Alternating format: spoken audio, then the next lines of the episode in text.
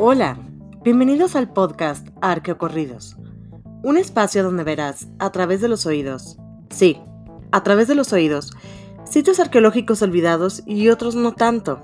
Registrarás anécdotas históricas como material para rellenar los silencios en tus reuniones. Y finalmente, tal vez aprenderás, porque la arqueología no es paleontología. Arqueocorridos, un podcast de La Garza.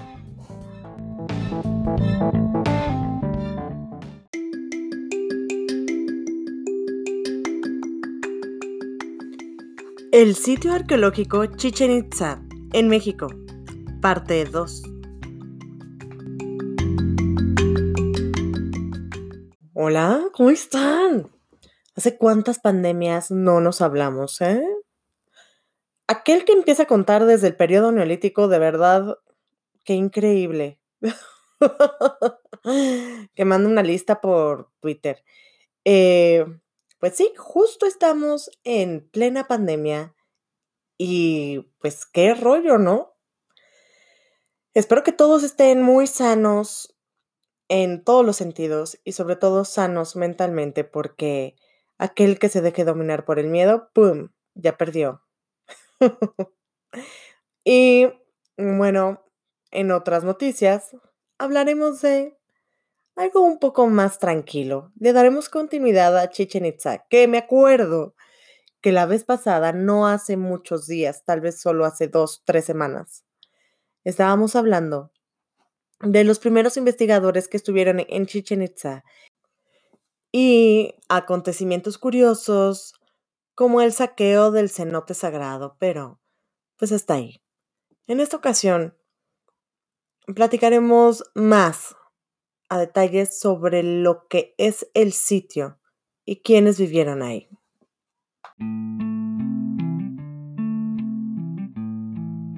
Chichen Itza significa la ciudad al borde del pozo de los Itzaes. Fue fundada por grupos mayas como los Itzae alrededor de los años 325 y 550 después de Cristo. Y de acuerdo con el Chilam Balam de Chuyamel, digo, Chumayel, el grupo maya Itza llegó de la región conocida como Yucalpetén. Llegaron justo a Bacalar, de turistas, y de ahí le siguieron hasta llegar a Chichen Itza, la cual fundaron. Este punto es interesante porque hay investigadores que dicen que los Itzaes surgen de los grupos culturales chanes y putunes. Hay que pronunciarlo muy bien para no ofender a nadie. Estos grupos estaban ubicados en Cozumel y la costa de Yucatán. Entonces fueron los chanes quienes llegaron a Bacalar, ahí en Quintana Roo, y de ahí se expandieron. Otros dicen que son los grupos mayas que venían de la región del Petén, ahí en la zona maya de lo que ahora es Guatemala. Y bueno, algunos se preguntarán qué es el Chilambalam. Y si no se lo están preguntando, no importa, de todas formas se lo diré. Es un conjunto de libros anónimos que narran los sucesos y la historia de la civilización maya. Y Chumayel es una localidad maya ubicada al sureste de Mérida. Por eso es, pues, Chilamalam de Chumayel. wow, ¡pum! De acuerdo con las investigaciones del arqueólogo Rafael Cobos, como por los años 600 700 o 750 después de Cristo, hubo un proceso rápido de poblamiento en la región de Yucatán, sobre todo en la periferia de la entidad. Uno de los lugares de esta periferia es Chichen Itza. Y así como que se fueron moviendo las personitas de un lugar a otro, a esto lo llamamos migraciones, ¿ok? Cobos menciona que la ciudad de Izamal, ubicada a unos 60 kilómetros al noroeste de Chichen Itza, colapsó en ese proceso de migraciones, mientras que Chichen Itza estaba en pleno crecimiento y desarrollo. Un punto importante de estas migraciones es que no todas fueron movimientos poblacionales locales de la entidad durante esos tiempos. Hubo una migración en particular que dejó tremenda huella en Yucatán. fue un grupo de forasteros que venía desde el centro de México. Así, para ser precisos, venían de la ciudad de Tula, en el estado de Hidalgo. Estos señores eran conocidos como los toltecas. Así es, damas y caballeros, como el cemento tolteca para todos aquellos compañeros mexicanos que viven de la construcción y dominan las culturas prehispánicas por las marcas de los cementos. También, eh, pues tenemos cemento olmeca y cemento Moctezuma, ya saben, del emperador azteca. Por si alguna vez se les ocurre, pues nombrar su casa, decir, güey, yo tengo una casa olmeca o yo tengo una casa tolteca con acabados del rey Moctezuma, digo, del emperador Moctezuma. Qué increíble, ¿no? Pues nada, resulta que los toltecas, por un tema de conflictos de interés allá en sus lejanas tierras, pues como que se fraccionaron y unos decidieron emprender un increíble road trip de aproximadamente 15 días, recorriendo 1546 kilómetros aproximadamente, sí, que oso, lo chequé en Google Maps. Em, igual tardaron más, ¿eh? No 15 días. 15 días es por si tienes prisa. E igual se tomaron su tiempo. Pero recorrieron, recorrieron todos esos kilómetros para llegar a la Ribera Maya y pues volverse los reyes del lugar con relativa discreción a la hora de fusionarse con la población del lugar. Y es que, pues sí, comenzaron a haber cambios en los estilos arquitectónicos de Chichen Itza. Cuenta un poco la historia que en el centro de México, tras la caída de Teotihuacán, ya saben, esta gran ciudad cosmopolita donde todo el mundo quería vivir porque era súper cool y había de todo, incluido grandes rascacielos. Bueno, exageré.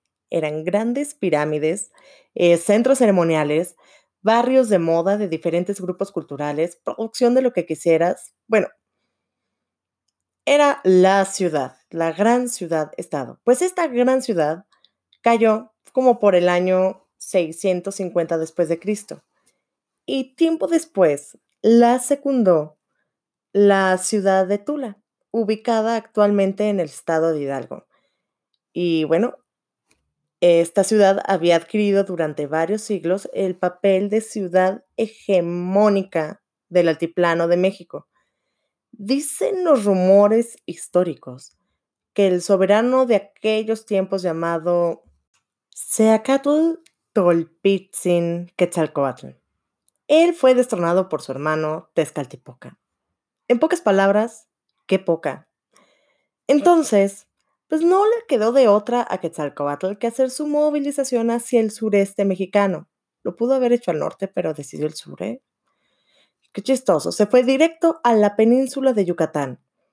Pero pues hay varios rumores acerca de este personaje, ¿verdad? Hay fuentes y tradiciones históricas que identifican a este hombre, Seacatl, con la serpiente emplumada, Quetzalcoatl cuyo culto e iconografía están impregnados en los monumentos de Chichen Itza. De hecho, los mayas de Yucatán fueron inducidos a venerar a esta nueva divinidad, importada por los conquistadores toltecas, y se sobrepuso al culto de los antepasados con el nombre de Cuculcán, que significa serpiente emplumada. El periodo de apogeo de Chichen Itza, como uno de los centros políticos más importantes de la región, fue entre los años 900 y 1050 después de Cristo.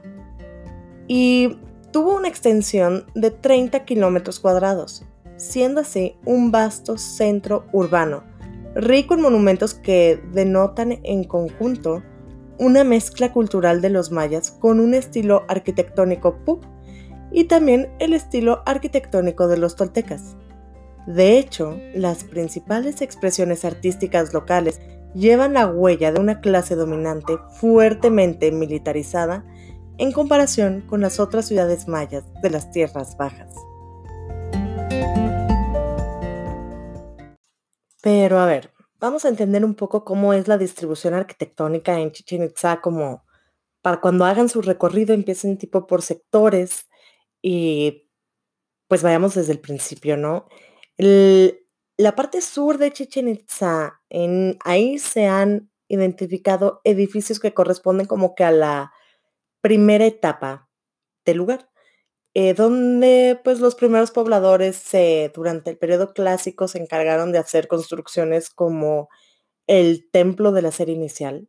Seguramente ese no fue su nombre original, pero pues así se lo pusieron eh, los investigadores porque en él se halló evidencia de una fecha, lo cual permitió la datación del sector sur del sitio. También está el templo de los tres dinteles, igual solo tenía tres dinteles. La iglesia, este es otro edificio, la iglesia, la llamaban así porque pues algunos exploradores le vieron cara de iglesia y no entiendo por qué. También está em, el edificio de las monjas, o también conocido como el convento, y no tiene nada que ver con monjas y conventos, ahí se los encargo. Fue usada como un palacio que albergaba a la realeza o bien a los altos sacerdotes mayas. Sin embargo, el nombre de el convento fue dado por los españoles quienes pues le vieron cara de eso, de un convento europeo, porque tenía una enorme cantidad de cuartos parecidos a celdas. Y al frente del edificio se encuentra una piedra de sacrificios y en el interior de este convento se halló el trono de jaguar. También está la casa del venado, el templo de los búhos, la casa colorada, la cual está conformada por cuatro edificios distribuidos alrededor de una plataforma central. Y también hay otro edificio que se llama el Akab Sib, que quiere decir escritura oscura. este edificio, la verdad es que es muy interesante porque tiene una inscripción que nadie ha podido descifrar. Por eso le dicen escritura oscura, porque tipo nadie puede entender qué dice ahí. Y tal vez ahí nos advertían los mayas sobre el fin del mundo en el 2020. Y alguien lo malinterpretó con el 2012 y por eso ese desfase de años, ¿verdad? ¡Qué tontería! bueno, a ver, Todas estas edificaciones siguen el estilo arquitectónico PUC. Y con la llegada de los toltecas, los edificios tuvieron otras modificaciones em, estructurales o arquitectónicas y pues así se fue evidenciando la mezcla cultural. La parte moderna de Chichen Itza, por así decirlo, eh, corresponde al periodo posclásico que va del año 900 al 1500 después de Cristo y está ubicada al norte del sitio. Estos edificios presentan una clara influencia arquitectónica del altiplano de México, como taludes y muros verticales, columnas con alfardas de serpientes emplumadas. Eh, las decoraciones artísticas hacen referencia a temas bélicos y de sacrificios, y la verdad, son abundantes las representaciones de guerreros que no presentan las deformaciones craneanas como las que tenían los mayitas del periodo clásico. El chacmol es uno de los elementos esculturales que llama mucho la atención en Chichen Itza durante el periodo posclásico, pues, pues es que es una de las esculturas que ha tenido una amplia difusión en Mesoamérica, sobre todo en la región de Hidalgo y en Yucatán, que son los lugares donde pues han encontrado una abundante cantidad de chacmoles. Ay, qué curioso. Y bueno, fue utilizada para eventos o contextos sagrados. Y otro punto interesante es que el chacmol de Chichen Itza muestra indumentaria tolteca. Ese punto me gusta mucho. Mezcla de culturas. Y para aquellos que no sepan cómo es esta escultura, pues se las puedo describir rápido en lo que abre en Google. Es una figura humana reclinada hacia atrás, como si estuviera haciendo abdominales, ahí con las piernas encogidas y la cabeza girada hacia un lado porque pues alguien le llamó la atención.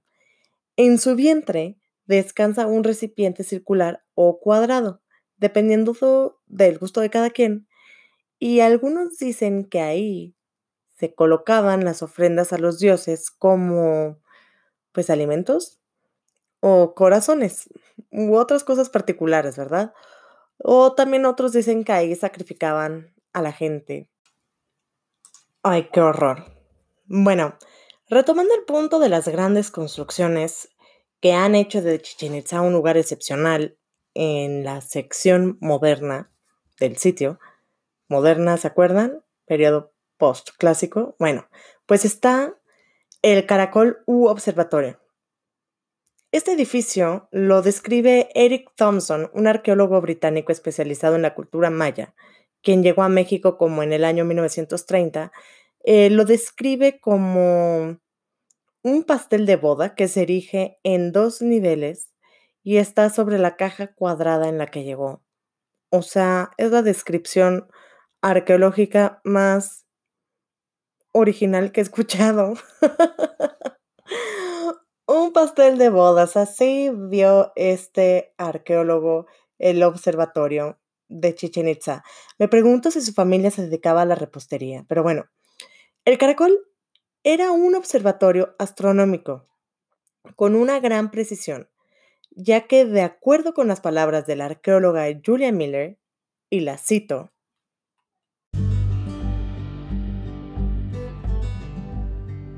Los mayas estaban interesados en la marcación de la posición del Sol y los planetas en el horizonte por razones prácticas y rituales. Por el lado práctico, la época de lluvias inicia un poco después del cruce del Sol por el cenit en mayo. Y fue importante saber de antemano para que la gente pudiera tener listos los campos y semillas para cuando llegaran las lluvias. Y por el lado ritual, el Sol, la Luna y los planetas eran las manifestaciones físicas de algunos de los dioses mayas.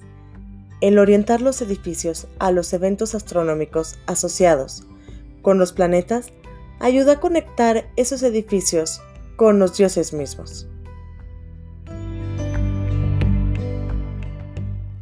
Otro de los elementos estructurales que forman parte de esta sección es el juego de pelota. Esta es una de las canchas de pelota más grande que existe en Mesoamérica hasta ahora. Mide 70 metros de ancho por 126 metros de largo. Y los que no saben de qué se trata el juego de pelota, pues ahí les informo que no tiene nada que ver con el fútbol soccer, por favor, no. Aquí los hombres de cadera de acero y puntería milimétrica para que la pelota de hule dura atraviese un pequeño aro de piedra, pues la verdad son el hit de la población. Eran realmente los hombres de esa población. Patear una pelota cualquiera, pero hacer esos pases de cadera sin que te duela el tremendo golpe con esa cosa, eh, pues no cualquiera, ¿eh? Por otro lado, también está la pirámide de Kukulcán o el castillo. Está ubicada en la explanada de la ciudad como uno de los edificios más importantes. Los conquistadores la llamaron el castillo cuando la vieron por primera vez y la verdad, híjole, es que es muy interesante las asociaciones que hicieron, como la asociación que hicieron con el convento. Pero bueno, esta pirámide tiene en la cima el templo de Kukulcán. Y antes, em, por antes me refiero a unos 20 años atrás, se podía subir hasta el templo. Ahora, como turistas, obvio. Ahora ya no se puede, pues el número de turistas es tan alto, son casi un millón de turistas al año, eh, pues es tan alto que se desgastan los escalones de la pirámide, o sea, la estructura se desgasta se desgastan tanto los escalones como, pues ahora sí que como las escaleras de la estación del metro en la Ciudad de México. Ahí te puedes resbalar porque literal se difuminó un escalón. Bueno, esta pirámide de 24 metros de altura tiene 91 escalones en cada uno de sus cuatro lados, o sea, son un total de 364 escalones los que te llevan a la cima.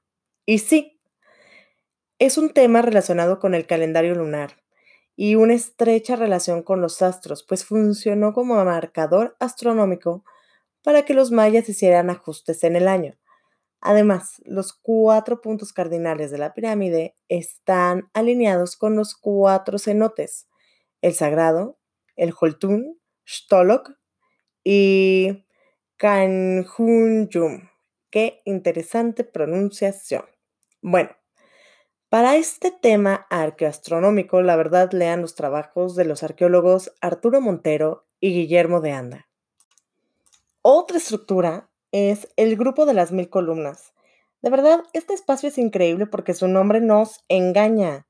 No son mil columnas, no, no, no. Solo tiene 200 columnas, por favor. Pero aún así, está increíble. Eh, bueno, esta increíble estructura conecta con el templo de los guerreros. Y las columnas de aquí tenían esculpidas escenas de sacerdotes y guerreros. Y pues bueno, la función de las columnas era sostener una bóveda que no sobrevivió al paso del tiempo, eh, según eh, los investigadores. También está el Templo de los Guerreros, que de acuerdo con algunas investigaciones fue construido alrededor del año 1200 después de Cristo es uno de los edificios mejor conservados del sitio y se le conoce con este nombre porque sus murales presentaban escenas de guerra. En este lugar es donde se encuentra el famoso Chacmol. También está el Templo de los Jaguares, el cual es un edificio anexo al juego de pelota y posiblemente fue construido como por los años 1000 y 1050 después de Cristo.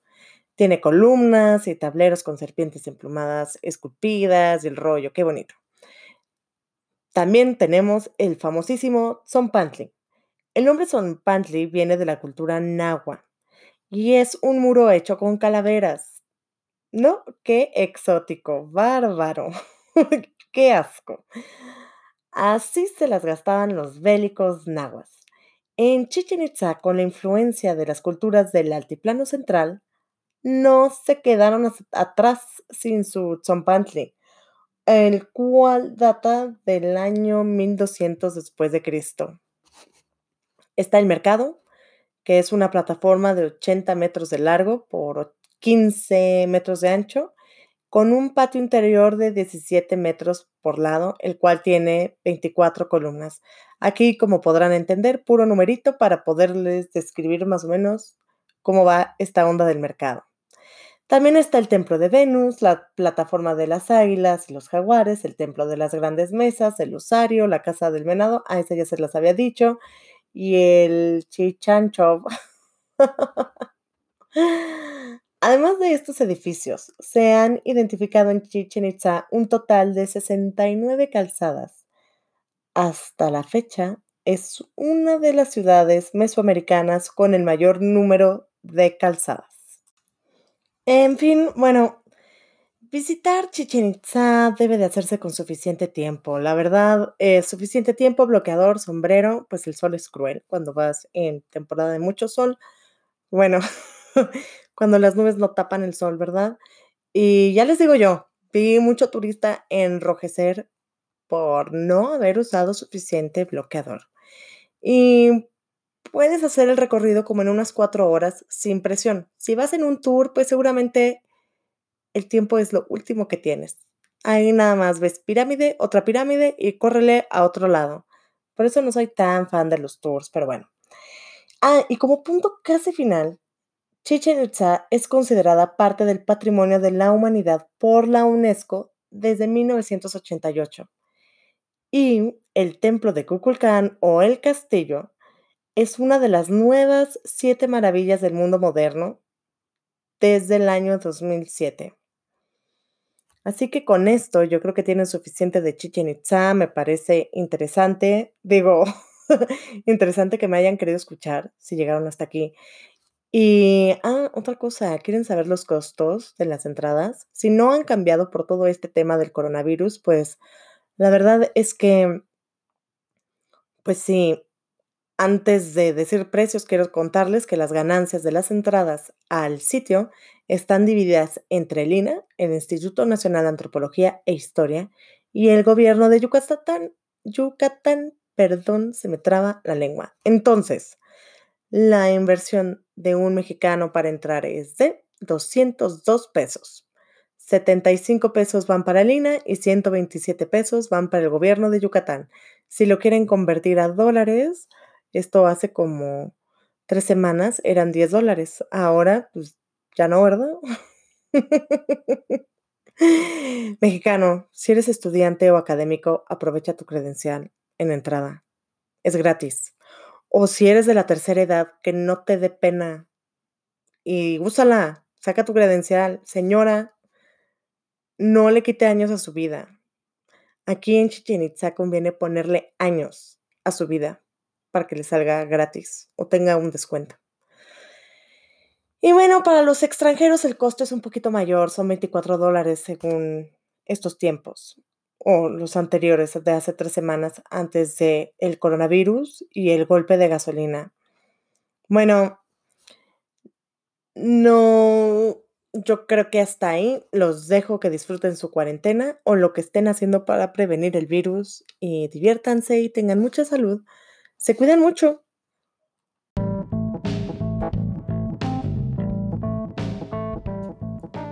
Esto fue Arqueocorridos, un podcast sobre arqueología e historias, con la participación de Agarza. Síguenos en Twitter en arroba lagarceta.